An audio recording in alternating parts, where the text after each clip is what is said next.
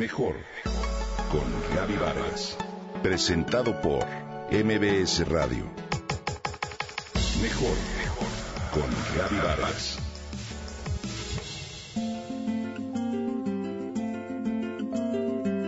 Uno de los recuerdos más gratos de mis vacaciones familiares en la infancia era aquel momento, camino sobre la carretera, en que mi papá nos preguntaba a mis hermanos y a mí quién será el mejor observador el que logre ver primero el mar. Entonces nuestra mirada se enfocaba al horizonte, tratando de encontrar un pedacito de esa inmensidad azul. Y luego, al pararme frente a él, me sentía tan pequeña ante aquella interminable superficie líquida que yo creía que esa grandeza era inagotable. Por eso ahora me pregunto, ¿cómo es posible que semejante grandeza se encuentre en peligro? Tal vez, como a mí de niña, a muchas personas les ha parecido que el mar es inagotable, que por ello pueden tirar en él cualquier cantidad de desperdicios, usarlo como el basurero o la alcantarilla del mundo. Nada más alejado de la realidad.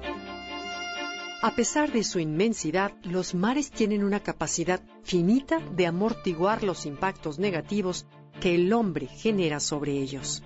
Por eso, no hay que olvidar la enorme importancia que tienen los océanos para la preservación de la vida sobre la Tierra. Los mares cubren más de dos terceras partes de la superficie terrestre y albergan el 97% del agua en el planeta. A través del ciclo hidrológico nos proveen del agua dulce que todos requerimos. Gracias a su enorme superficie, que es la mayor receptora de la luz y el calor del Sol, son los principales reguladores del clima del planeta. ¿Lo sabías?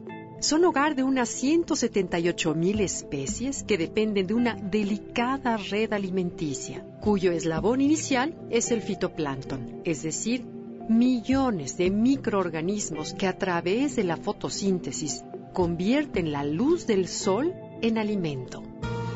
Estos microorganismos capturan además entre 30 y 50% del dióxido de carbono, el principal gas de efecto invernadero asociado al calentamiento global. Asimismo, los mares son la principal fuente de proteína para la alimentación humana. De ellos se obtienen 75 millones de toneladas de pescado al año, son el principal medio de comercio internacional ya que 90% de las mercancías se transportan en barcos y son el sustento directo de al menos 2.7 millones de personas. Por todo lo anterior, es importante que todos reconozcamos la relevancia de los mares.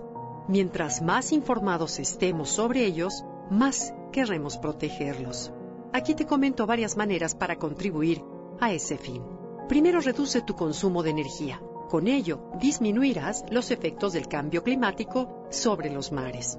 Al hacer las compras, procura consumir productos del mar que hayan sido obtenidos mediante pesca sustentable y elige especies cuyas poblaciones no estén siendo sobreexplotadas.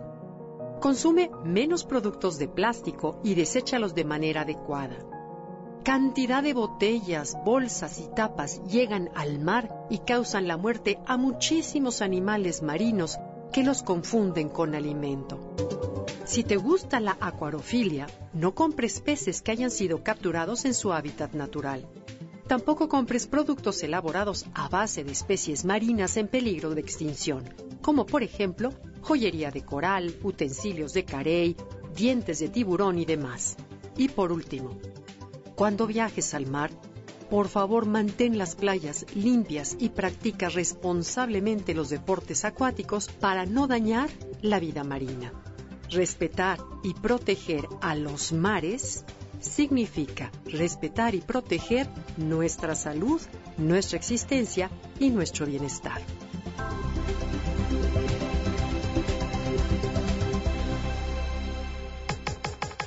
Comenta y comparte a través de Twitter. Gaby-Vargas. Gaby-Vargas. Mejor con Gaby Vargas. Presentado por MBS Radio.